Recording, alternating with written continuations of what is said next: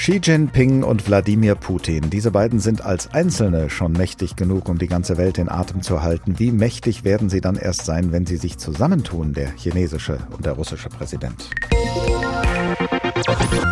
Deshalb lohnt es sich, nach ihren gemeinsamen Interessen zu fragen, nach der Art ihrer politischen Beziehungen zueinander und danach, wie weit jeder von ihnen für den jeweils anderen gehen würde. Diese Fragen drängen sich gerade in diesen Tagen auf, nachdem Xi und Putin beim Gipfel der Shanghaier Organisation für Zusammenarbeit in Usbekistan zusammengetroffen sind.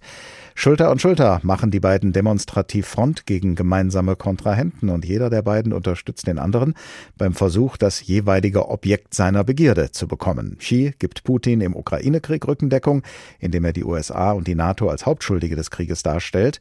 Und im Konflikt um Taiwan stellt sich Putin hinter Xi und verurteilt die, Zitat, Provokationen der USA und ihrer Verbündeten. Professor Eberhard Sandschneider hat lange Zeit als Politikwissenschaftler an der Freien Universität in Berlin geforscht und gelehrt und er hat viele Bücher über China veröffentlicht. Guten Morgen. Schönen guten Morgen.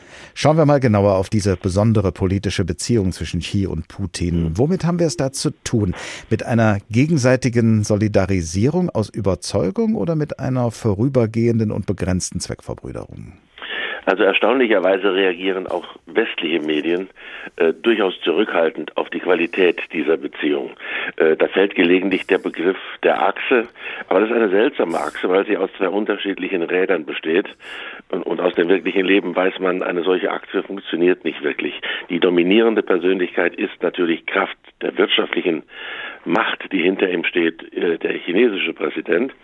Wladimir Putin wirkt ein Stückchen eher wie ein Bittsteller und er bekommt auch nur das, was Bittsteller bekommen. Er bekommt verbale Unterstützung, aber eben keine militärische. Er bekommt einen formalen Schulterschluss, äh, in dem man gemeinsam äh, an einem Konferenztisch sitzt, aber er bekommt zu spüren die wirtschaftliche Macht Chinas, die ihn auch zwingt, seine kostbaren Ressourcen zu Preisen, ja, ich sage mal, fast zu verschleudern, äh, die er auf westlichen Märkten in sehr viel höherem Maße bekommen würde. Also ein Nutznießer äh, dieses Konfliktes ist Wladimir Putin mit sicherlich nicht, mit Sicherheit nicht. Wenn sich China, wenn sich Xi Jinping, sei es auch nur verbal, auf die Seite Russlands schlägt im Ukraine-Konflikt, handelt er dann nicht gegen eigene wirtschaftliche Interessen seines Landes, weil die Geschäfte mit dem Westen eben allein schon dadurch gefährdet werden? Ja, die gefährdet er ja nicht. Er achtet sorgfältig darauf, die westlichen Sanktionsregeln nicht zu verletzen, um nicht selbst unter Sanktionsdruck zu kommen. Das wäre in der jetzigen wirtschaftlichen Situation Chinas, man denke nur an die Auswirkungen der ewigen Lockdowns, geradezu verheerend. Das tut Xi Jinping nicht. Also wenn man sagt, er unterstützt Putin im Ukraine-Krieg, ist das eigentlich so nicht richtig. Geopolitisch, verbal, Geopolitisch stützt er Putin in seiner Position, aber geoökonomisch vertritt er konsequent seine eigenen Interessen. Und das müsste Wladimir Putin eigentlich schon 2014 gelernt haben, dass China kein einfacher Partner ist. Damals ist er nach der Annexion der Krim nach Peking gereist, um große Energieabkommen zu unterzeichnen. Aber am Ende, so hat eine deutsche Zeitung damals geschrieben, hat Gazprom die Rechnung bezahlt. Die Chinesen sind nette, aber knallharte Verhandlungspartner in solchen Fragen tragen. Das, was jetzt noch nicht ist, kann ja durchaus noch werden. Können Sie sich denn Umstände vorstellen, unter denen der chinesische Staatschef dann vielleicht doch sagt, ich äh, springe meinem russischen Kollegen militärisch bei?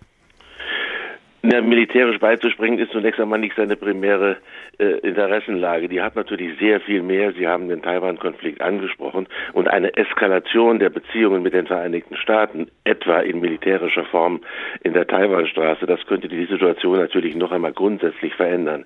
Aber auch dann muss man davon ausgehen, das ist eine Grundregel, die gilt nicht nur für Putin.